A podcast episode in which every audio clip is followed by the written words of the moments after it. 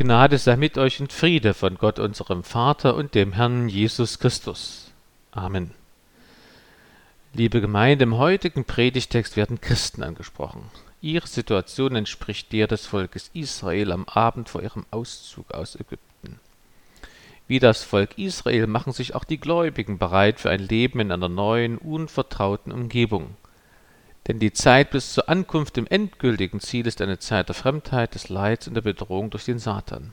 Also eine Passionszeit, wie bei Jesus eben Kreuz tragen, Jesus Nachfolge. Heute erfahren wir etwas über zwei wichtige Eigenschaften der Christen, nämlich, dass sie für einen sehr hohen Preis erlöst worden sind und dass sie aus Dank an Gott glauben. Hört nun den Predigtext 1. Petrus 1, Verse 18 bis 21.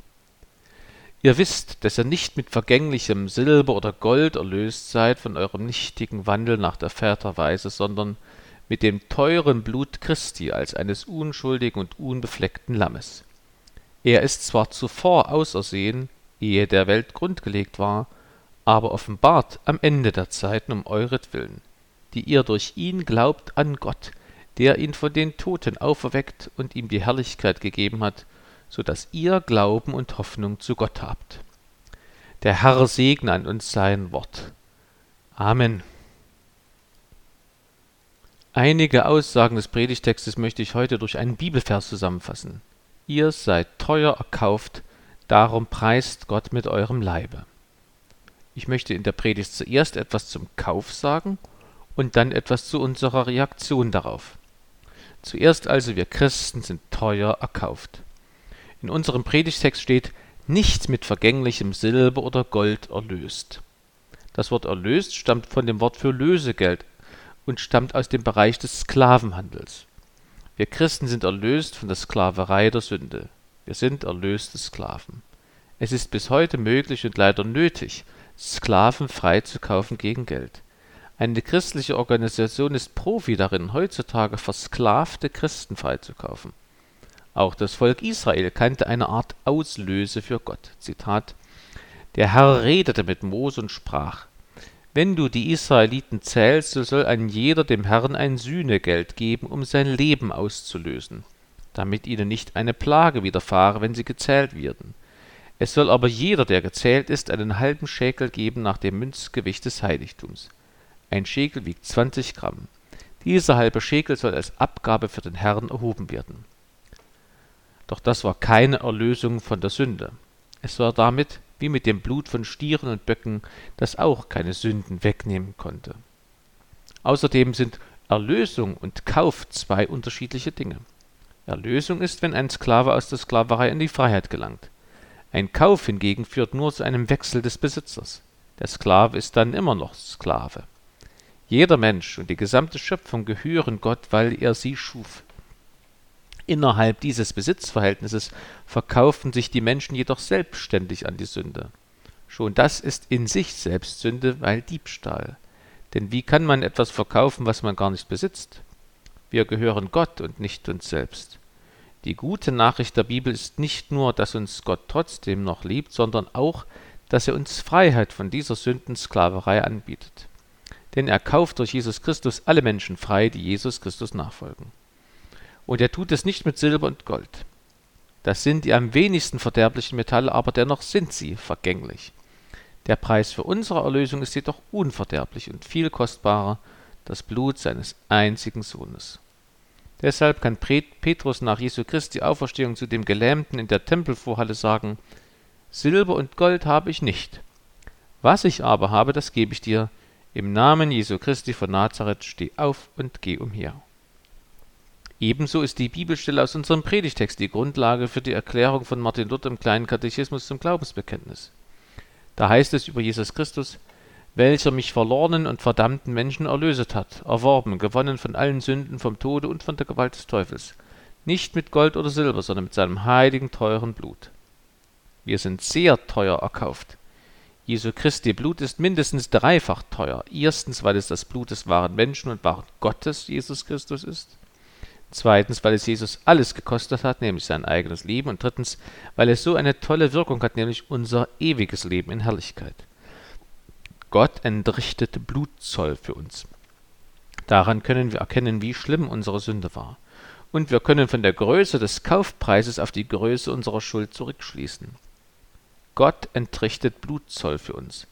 Daran können wir auch sehen, so viel sind wir ihm wert. So sehr, sagt Jesus, hat Gott die Welt geliebt, dass er seinen einzigen Sohn hingab, damit alle, die an ihn glauben, nicht verloren werden, sondern das ewige Leben haben. Stellt euch vor, eine alleinerziehende Mutter schenkt ihrem pubertierenden Sohn ein teures Handy zum Geburtstag. Sie muss ganz spitz mit dem Haushaltsgeld rechnen, um es zu kaufen. Eine Woche später rutscht es dem Jungen aus der Tasche und hat dann schon einen Riss im Bildschirm. Da schreit die Mutter fast, hast du keine Ahnung, was das gekostet hat? Haben wir eigentlich eine Ahnung, was es sowohl Jesus als auch Jahwe gekostet hat, uns zu befreien? Klar ist, wofür man viel Geld ausgibt, das muss wertvoll sein. In einem Lied in den roten Büchern heißt es, ich muss mich nicht mehr fürchten, er lässt mich nie im Stich. Er ist ein guter Hirte, beschützt und tröstet mich. Er setzt das Letzte für mich ein, sogar sein eigenes Leben. Ich muss ihm wertvoll sein. Der höchste Preis, den Gott zahlte, zeigt seine höchste Liebe zu uns. Wir finden noch weitere Wertschätzungen in unserem Predigtext. Das heißt, Jesus ist zwar zuvor ausersehen, ehe der Welt grundgelegt war, aber offenbart am Ende der Zeiten um euret Willen. Unsere Erlösung war schon immer das Ziel unseres Vaters im Himmel. Zitat In Jesus Christus hat er uns erwählt, ehe der Welt Grund gelegt war, dass wir heilig und untadelig vor ihm sein sollten in der Liebe. Der Plan zu unserer Errettung durch Jesus Christus ist älter als die Welt, erst recht älter als das Gesetz des Alten Testamentes. So alt ist Gottes Liebe zu uns und so beständig, dass er sie erst am Ende der Zeiten offenbart und nicht etwa vergessen hat oder dass sie in der Zwischenzeit abgekühlt ist, wie es bei uns Menschen vorkommen kann. Außerdem ist das zugleich ein großer Trost. Gott läuft nichts aus dem Ruder. Das Kreuz ist ein ewig geplanter Kairos, der erst am Karfreitag sichtbar wurde. Das Kreuz ist keine Notreparatur, keine Flickschusterei, kein Schnellschuss. Jahwe reagiert nicht unvorbereitet auf den Sündenfall. Er ist und bleibt Herr der Lage. Eine weitere Glaubensstärkung steckt darin, unsere Erlösung hängt von einem geschichtlichen Ereignis in der Vergangenheit ab, von Jesu Kreuzestod. Dieses Ereignis kann keiner rückgängig oder ungeschehen machen. Das Kreuz und damit unsere Erlösung kann niemand mehr aus der Welt schaffen. Wer an Jesus Christus glaubt, sich bekehrt und taufen lässt, ist Gottes Kind. Wer bin ich, wenn ich nichts Außergewöhnliches geleistet habe? Gottes Kind. Wer bin ich, wenn ich leid unter den Fehlern und Katastrophen meines Lebens? Gottes Kind. Wer bin ich, wenn ich anderen Menschen zur Last werde im Alter? Gottes Kind. Wer bin ich, wenn ich am Ende des Lebens alles bis dahin Wichtige zurücklassen muss? Gottes Kind. Wer bin ich? Gottes Eigentum schon heute und morgen und immer. Wir Christen sind teuer erkauft.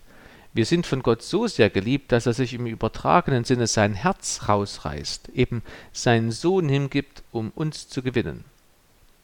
Wieso sind die Christen da nicht immer fröhlich und zuversichtlich? Wieso fühlt sich das Christsein nicht an wie jeden Tag Hochzeit?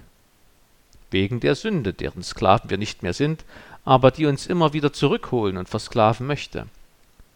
Da kann man unsicher werden. Es fühlt sich aber gar nicht immer so an, als ob ich teuer erkauft wäre wenn ich zum Beispiel mit Depressionen zu kämpfen habe oder wenn ich nachts zu wenig Schlaf wegen der Kinder bekomme oder wenn meine Arbeitskollegen und Verwandten einfach nichts wissen wollen von Jesus. Die gute Botschaft der Bibel ist, deine Erlösung beruht nicht auf deinen Gefühlen. Die ersten Worte unseres Predigtextes heißen nicht, ihr fühlt, dass ihr erlöst seid, sondern ihr wisst, dass ihr erlöst seid.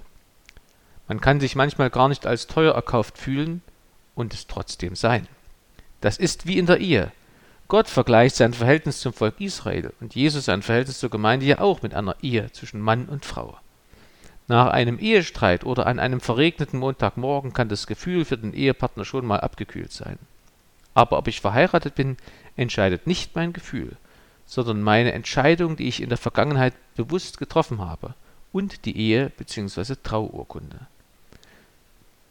So zeigen mir auch meine Bekehrung und die Taufurkunde und die Konfirmationsurkunde, dass ich Christ bin. Und noch viel mehr, die Bibel bestätigt mir, jeder, der den Namen des Herrn anruft, wird gerettet werden. Deswegen fordere ich euch immer wieder auf, in der Bibel zu lesen und dadurch mit Gottes Botschaft sehr vertraut zu werden. Es ist sein Liebesbrief an uns. Gott sei Dank ändert sich Gottes Wille in der Bibel nicht so, wie sich manchmal meine Gefühle ändern. Wenige Verse vor unserem Predigtext heißt es schon, gebt euch nicht den Begierden hin. Da wird dasselbe Wort benutzt wie in Römer 12, stellt euch nicht dieser Welt gleich. Man könnte auch sagen, übernehmt nicht das Schema dieser Welt. Denn die Welt redet heutzutage sehr oft von Gefühlen, obwohl sie natürlich nicht so funktioniert. Vorn herum zählen Gefühle, hinten herum zählen nach wie vor knallhart Verträge, Gewinn, Macht. Da dienen die Gefühle nur zur Irreführung und Verschleierung der wahren Herrschaftsverhältnisse. Unsere Gefühle sind wechselhaft und können uns betrügen. Deshalb können sie nicht die Grundlage für eine Entscheidung sein. Ganz klassisch deutlich wird es bei der Ehe. Das Gefühl der Verliebtheit, die Schmetterlinge im Bauch, die flattern bald weiter. Danach hat man mehr Ruhe, sich auf die Liebe zu konzentrieren und den geliebten Partner, zum Beispiel bei einem christlichen Ehevorbereitungskurs, richtig kennenzulernen. Dann kann man prüfen, ob es Gottes Wille ist, dass wir heiraten. Die Las Vegas Hochzeiten haben oft keinen Bestand, auch wenn die Partner gesund, jung und gut aussehend sind. Die Hochzeiten, die im Himmel geschlossen werden, aber sehr wohl. Auch dann, wenn ein Partner an Parkinson erkrankt oder pflegebedürftig wird. Heißt das, dass man als Christ keine Gefühle haben sollte oder wenigstens keine positiven Gefühle haben sollte? Nein, ganz im Gegenteil. Wir Christen haben die Grundlage für die besten Gefühle geschenkt bekommen. Weil wir Jesus Christus lieben, dürfen wir seine Liebe auch erleben. Weil wir seine Botschaft kennen, dürfen wir Freude haben, wie die Hirten auf dem Felde bei den Hürden zum Christfest oder wie die Weisen aus dem Morgenlande, die wörtlich eine sehr große Freude freuten, als sie den Stern sahen. Oder denkt an den König David, der ganz hingegeben vor der Bundeslade hertanzte und seine königliche Hoheit vor lauter Freude und Hingebung an Jahwe vergaß. Seine Frau Michal beschimpfte und verachtete ihn dafür. Gute Gefühle sind die Folge des Wissens. Gute Gefühle folgen der mit dem Verstand getroffenen Entscheidung, Jesus Christus nachzufolgen. Willst du gute Gefühle haben? Dann lerne Gottes Wort, damit du es weißt. Willst du gute Gefühle haben, dann rede täglich mit Jesus, damit du ihn kennst. Willst du gute Gefühle haben, dann schaue nicht auf deine Gefühle, sondern auf Jesus Christus. Willst du gute Gefühle haben, dann lobe Jesus Christus und preise ihn. Davon später noch mehr. Wir Christen sind teuer erkauft aus der Sklaverei der Sünde. In unserem Predigtext wird uns ein Bereich davon vor Augen gestellt. Zitat: Ihr wisst, dass ihr erlöst seid von eurem nichtigen Wandel nach der Väterweise. Die Weise der Väter bezieht sich auf die Vergangenheit und Tradition der Heidenchristen nicht der Judenchristen, denn deren Tradition wird im ersten Petrusbrief positiv aufgenommen. Das unterstreicht auch das Wort für nach der Väterweise. Dieses Wort war bei den griechischen Philosophen ein ehrbares Wort, ein Lob, ein Qualitätsmerkmal. Hier im Neuen Testament wird es nun als Beschreibung für Qualitätsmangel und Ehrlosigkeit benutzt. Durch den Glauben an Christus werden jüdische und nichtjüdische Gläubige als Geschwister gleichgestellt. Sie haben einen gemeinsamen Gott, der als ihr gemeinsamer Vater nicht auf ihre Herkunft schaut. Die Annahme von Nichtjuden als Kinder durch den Vater Jesu Christi bedeutet für sie zugleich die Loslösung aus der alten Kindschaft, aus der Kindschaft der Welt. Und das Wort nichtig hat viele Bedeutungen. Eitel, leer, töricht, frevelhaft. Es wird drei Kapitel nach unserem Predigtext so erklärt. Es ist genug, dass ihr die vergangene Zeit zugebracht habt nach heidnischem Willen, als er ein Leben führte in Ausschweifung, Begierde, Trunkenheit, Fresserei, Sauferei und greulichem Götzendienst. Die Nichtigkeit oder Hohlheit kann man bei manchen Feiern oder Festen erkennen, nämlich dann zum Beispiel, wenn sie nur aus Essen und Trinken bestehen. Wenn sich die Leute nichts zu sagen haben und höchstens übers Wetter reden. Oder wenn es manchmal sogar peinliche Inhalte gibt.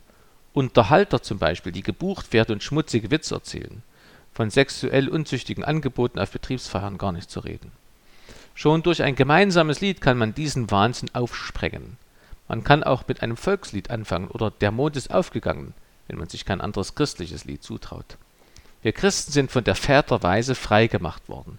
Das beinhaltet, dass ich alle meine bisherigen Traditionen auf den Prüfstand stelle. Nicht, dass ich sie allesamt ablehne, sondern dass ich sie allesamt prüfe. Damit sind also nicht die Traditionen der Kirche gemeint, sondern der nichtchristlichen Väter. Der erste Schritt dabei ist, dass ich mir diese Tradition überhaupt erst ins Bewusstsein rufe. dass ich mich frage, warum ich etwas tue, was ich schon seit meiner Kindheit tue. Das betrifft zum Beispiel die Wortwahl. Wieso rufe ich dreimal Toi und rufe damit den Teufel, wenn ich doch gar nicht weiß, was dieses dreimalige Rufen bedeutet? Warum fluche ich, wenn ich mir mit dem Hammer auf den Daumen schlage? Wieso wünsche ich jemandem Hals- und Beinbruch? Meine ich das ernst oder habe ich denjenigen eigentlich gern? Überprüft also eure Worte. Das, was man eben so sagt. Hört euch selber beim Reden zu und entscheidet dann, ob das etwas ist, was ihr wirklich sagen wollt. Überprüft genauso eure Taten eben das, was man so macht oder was eben alle so machen. Horoskop lesen, Glücksbringer aller Art, auch wenn sie Flügel haben, Beachtung von schwarzen Katzen, Angst vorm gute, guten Tag sagen über Kreuz, das sollte sowieso ausgeschlossen sein. Überprüft auch eure Wohnungseinrichtung. Habt ihr Geschenke aufbewahrt oder an die Wand gehängt, die mit Jesus Christus gar nicht zusammenpassen? Übrigens, Wer da etwas in seinem Leben entdeckt oder den Eindruck hat, dass da etwas nicht stimmen könnte, der kann mich gerne ansprechen. Manchmal ist es wichtig, bewusst einen Schritt der Trennung zu gehen oder Begleitung des Pfarrers. Ihr seid teuer erkauft. Gott leistet sich uns. Man könnte auch sagen, Gott investiert in uns. Er wird deswegen auch auf uns aufpassen, wie auf ein nagelneues Auto. Gott investiert sehr viel in uns Christen, aber nicht wie Banker, die Aktien kaufen, um Rendite daraus zu gewinnen, und die die Aktien abstoßen, wenn nicht. Nein, Jesus sagt, wer zu mir kommt, den werde ich nicht hinausstoßen. Gott investiert in uns vielmehr wie ein Bauer in Samen und Felder, und er verspricht uns Christen bis zu hundertfacher Frucht. Außerdem investiert Jahwe in uns wie Eltern in ihre Kinder. Er ist eben unser himmlischer Vater.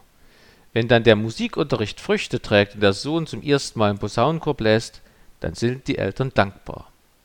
Wenn das wöchentliche Training beim SV Lindenau zu einer Einladung zur RB in die Nachwuchsklasse führt, dann sind sportbegeisterte Eltern froh. Wenn die Tochter nach der Schule ein Musikstudium beginnen darf, weil sie so lang und erfolgreich geübt und musiziert hat, ist das ein Moment der Freude und des Glücks auch für die Eltern. So freut sich Gott, wenn er sieht, dass sich seine Investition in uns gelohnt hat, wenn seine Saat Früchte trägt. Und da bin ich beim zweiten Gedanken der Predigt. Ihr seid teuer erkauft, darum Preist Gott mit eurem Leibe. Als Reaktion und Dank für unsere Erlösung sollen wir Gott preisen mit Leib und Leben. In unserem Predigtext wird ja die Erlösung so beschrieben, so dass ihr Glauben und Hoffnung zu Gott habt. Ihr wisst ja, dass die Freiheit zwei Faktoren besitzt. Einmal die Freiheit von Zwängen, zum anderen die Freiheit für andere Dinge, die statt der Zwänge tun kann. Bei uns Christen ist die Freiheit von der Sklaverei zugleich die Freiheit, für Gott da zu sein und an ihn zu glauben. Ein Ausleger schrieb ganz ähnlich, der, durch den wir erlöst sind, ist auch der, für den wir erlöst sind. Unser Dank und Preis an Gott wegen unserer Befreiung drückt sich dreifach aus. Erstens im Glauben, zweitens in der Hoffnung und drittens in der Weitergabe dieser guten Befreiungsbotschaft. So sehen wir es ja bei Petrus, dem Verfasser unseres Predigtextes. Erstens also, wir danken Gott durch Glauben. Das ist klar. In unserem Predigtext werden wir auf die Dreieinigkeit hingewiesen, an die wir glauben. Es heißt über uns Christen, die ihr durch ihn, Christus, glaubt an Gott. Und Gott, der Heilige Geist, ist es, der diesen Bibeltext dem Petrus eingegeben hat. Wir Christen glauben im Heiligen Geist durch Jesus Christus an Jahwe. Diese Erinnerung kann uns helfen, dass unser Glaube keine Schlagseite bekommt, sondern ausbalanciert ist und alle Aspekte der Bibel und alle Aspekte Gottes umfasst. Weil ich hier zu Christen rede, beginne ich mit Jesus Christus.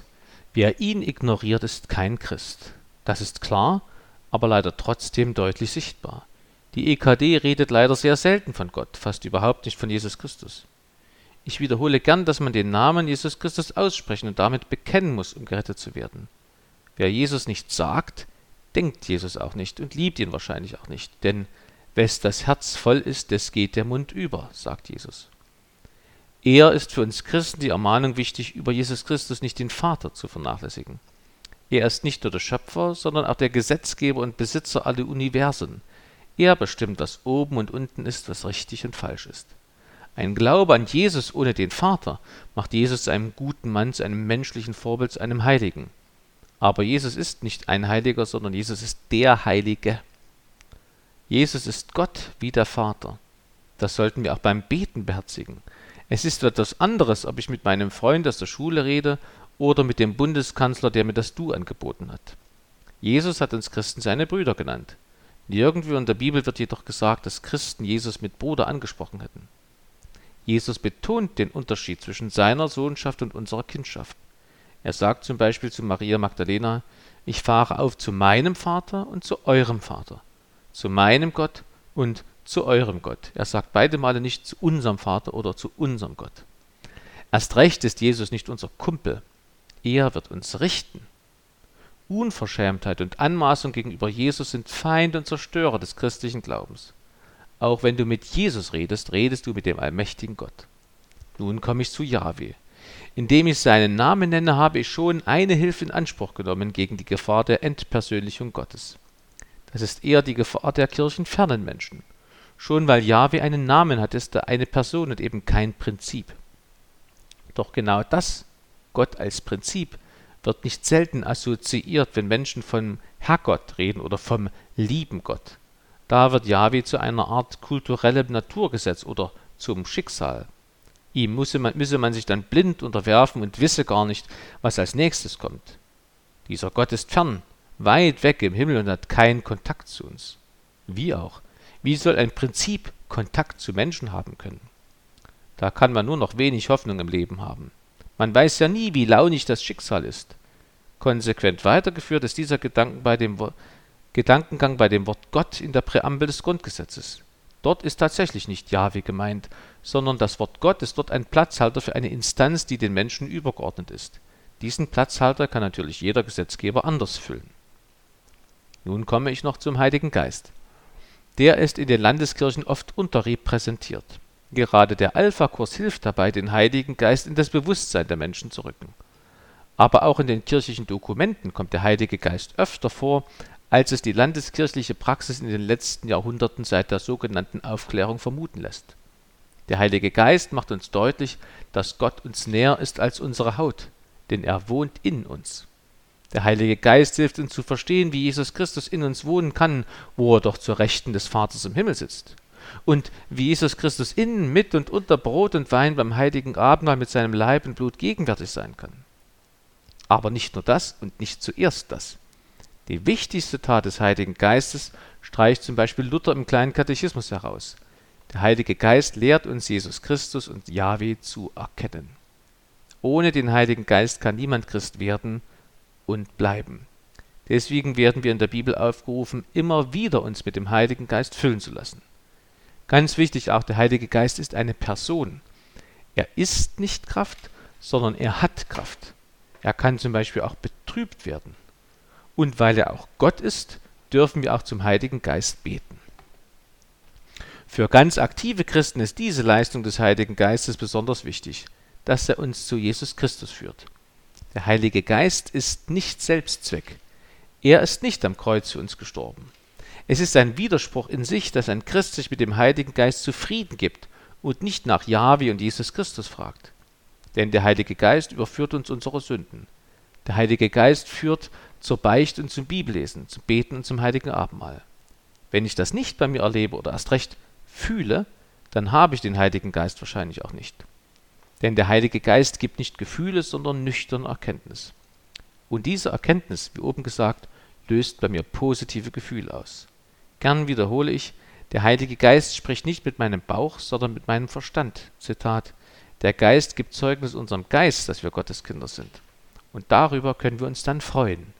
Im Geist. Jesus freute sich auch im Geist. Die Benutzung des Wortes charismatisch gehört zu diesem Thema. Es stammt von dem Wort Charisma. Das bezeichnet ein Geschenk, eine Gnadengabe von Gott. Charismatisch dem Wortlaut nach ist der Christ, der vom Heiligen Geist Gaben empfangen hat und sie auch anwendet.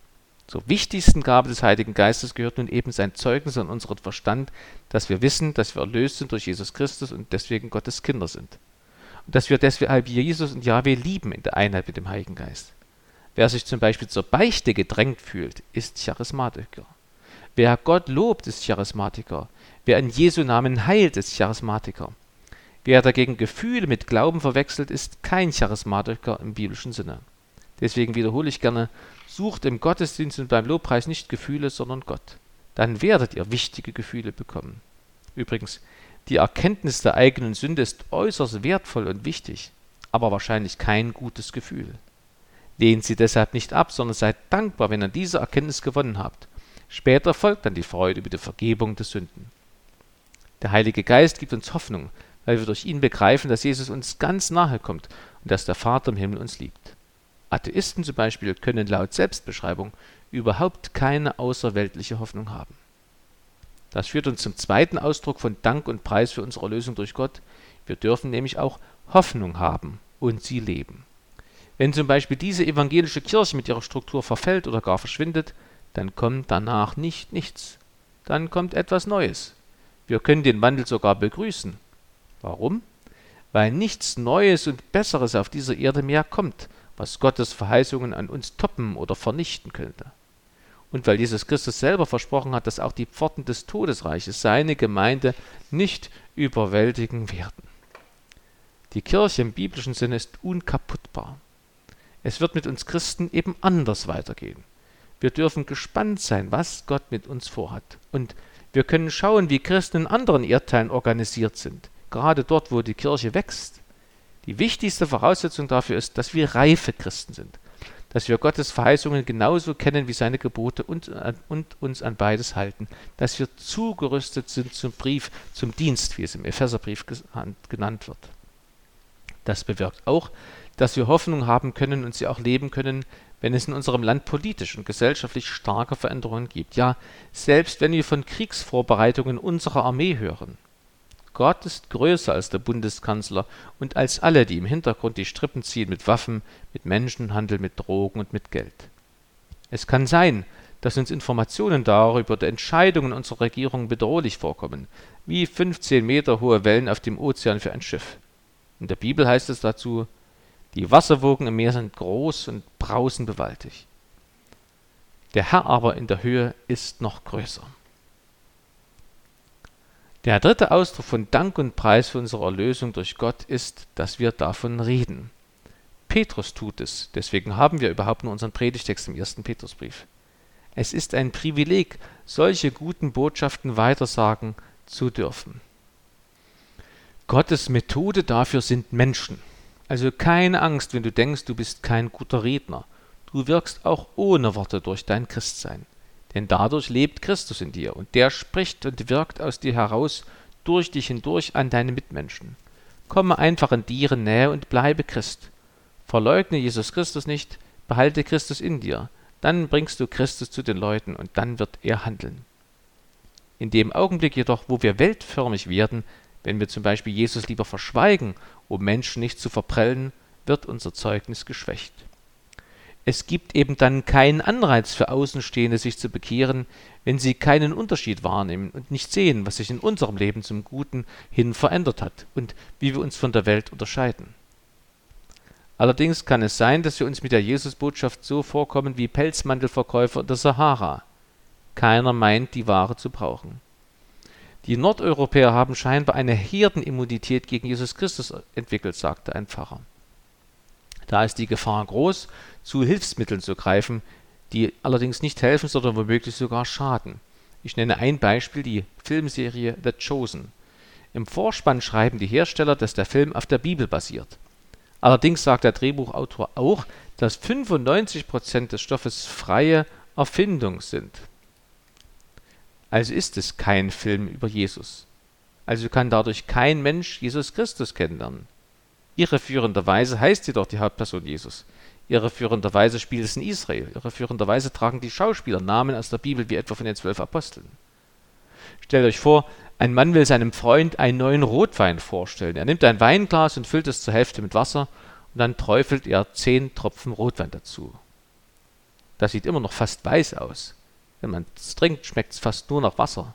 Das ist kein Rotwein, sondern eine extrem starke Verdünnung. Dadurch wird sein Freund nicht erfahren, wie der Rotwein schmeckt. So erfahren Menschen durch diese Filme auch nicht, wer Jesus Christus ist. Aber das ist noch nicht alles. Die 5%, die nicht rein Erfindung sind, sind deshalb noch lange nicht biblisch, sondern zum Teil wieder biblisch. Der sogenannte Jesus lehnt es zum Beispiel ab, dass jemand vor ihm niederkniet. Er sagt auch, er sei das Gesetz, was er nicht ist. Und hier liegt eines der Probleme. Christen, die die Bibel gut kennen, finden Anregungen in der Serie, gerade durch die Falschaussagen. Und dann erliegen sie dem Trugschluss, dass es Menschen mit wenig oder keinem Bibelwissen genauso geht. Doch die können ja nicht das Falsche vom Wahren unterscheiden, weil sie die Bibel nicht kennen. Für jeden, der kein fester Christ mit festem Bibelwissen ist, können diese Filme zur Verführung werden. Natürlich ohne, dass er es merkt. Kann er ja nicht, weil er Jesus nicht kennt. Das ist ein treffendes Beispiel dafür, dass unser Glaube nicht auf Gefühlen beruht und beruhen darf. So ein Film kann sich gut anfühlen und toll gemacht sein und doch ungut sein. Das Wissen des Wortes Gottes aus der Bibel bringt und erhält den Glauben. In The Chosen sehen die Leute einen Hauptdarsteller anstelle von Jesus, der sich aber verführerischerweise Jesus nennt. Bezeichnenderweise heißt der Untertitel von The Chosen auch gewöhnlich an anders. Es wird ein anderer Jesus gezeigt. Jeder gestandene Christ kann diese Filme, wenn er sie denn sehen will, ohne Schaden sehen. So wie etwa Life of Brian von Monty Python. Allerdings mit dem Unterschied, dass im letztgenannten Film Jesus nur einmal redet und da redet er wörtlich aus der Bibel. Gern könnt ihr nach dem Gottesdienst mit mir ins Gespräch darüber kommen. Greift lieber zu guten Hilfsmitteln. Bringt eure nichtchristlichen Freunde mit zum Alpha-Kurs oder zum Frauenfrühstück und natürlich in die Gemeinde. Und auf jeden Fall sollen wir unseren Kindern von Jesus erzählen. Der kleine Katechismus, der ja Gold und Silber aus unserem Predigtext aufgreift, ist ja auch für die Kinder gedacht. Man kann feststellen, der Rückgang an Kirchlichkeit in unserem Land ist auch ein Rückgang an Bildung. Mein Opa war zwar aus der Kirche ausgetreten, aber kannte viele Gesangbuchlieder auswendig. Das ist jetzt anders. Im Alpha-Kurs zum Beispiel sucht der Pfarrer auch nach Anknüpfungspunkten für die nichtchristlichen Besucher. Aber es gibt fast keine mehr.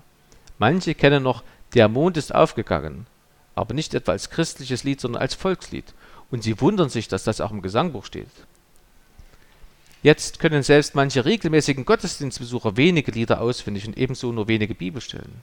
Umso mehr freue ich mich, dass in manchen Familien Luthers kleiner Katechismus auswendig gelernt wird oder zumindest das Glaubensbekenntnis und dass Bibelstellen auswendig gelernt werden. Vielleicht fragt sich jemand, warum ist es denn so wichtig, genau auswendig zu lernen? Weil nur dadurch sichergestellt ist, dass ich das im Kopf behalte, was in der Bibel steht und nicht das, was ich mir wünsche. Unsere Erinnerung, Erinnerung ist nämlich sehr kreativ und ihr könnt die Probe aufs Exempel machen. Prüft euch selbst. Könnt ihr eine Bibelstelle nennen, warum ihr selber garantiert erlöst werdet? Es reicht nicht, dass ich den Eindruck habe, dass ich erlöst bin. Ich muss es wissen im Sinne von Gewissheit und Bewusstheit. Wenn wir wollen, dass unsere Kinder gute Gefühle erleben, dann müssen wir ihnen das Wissen vermitteln, was dafür die Voraussetzung, das Tor und der Schlüssel ist. Liebe Gemeinde, der größte Ertrag von Gottes Investition in uns ist unser Glaube an ihn. Jesus Christus litt und starb auf das wir, dass wir glauben und dadurch ewiges Leben bekommen.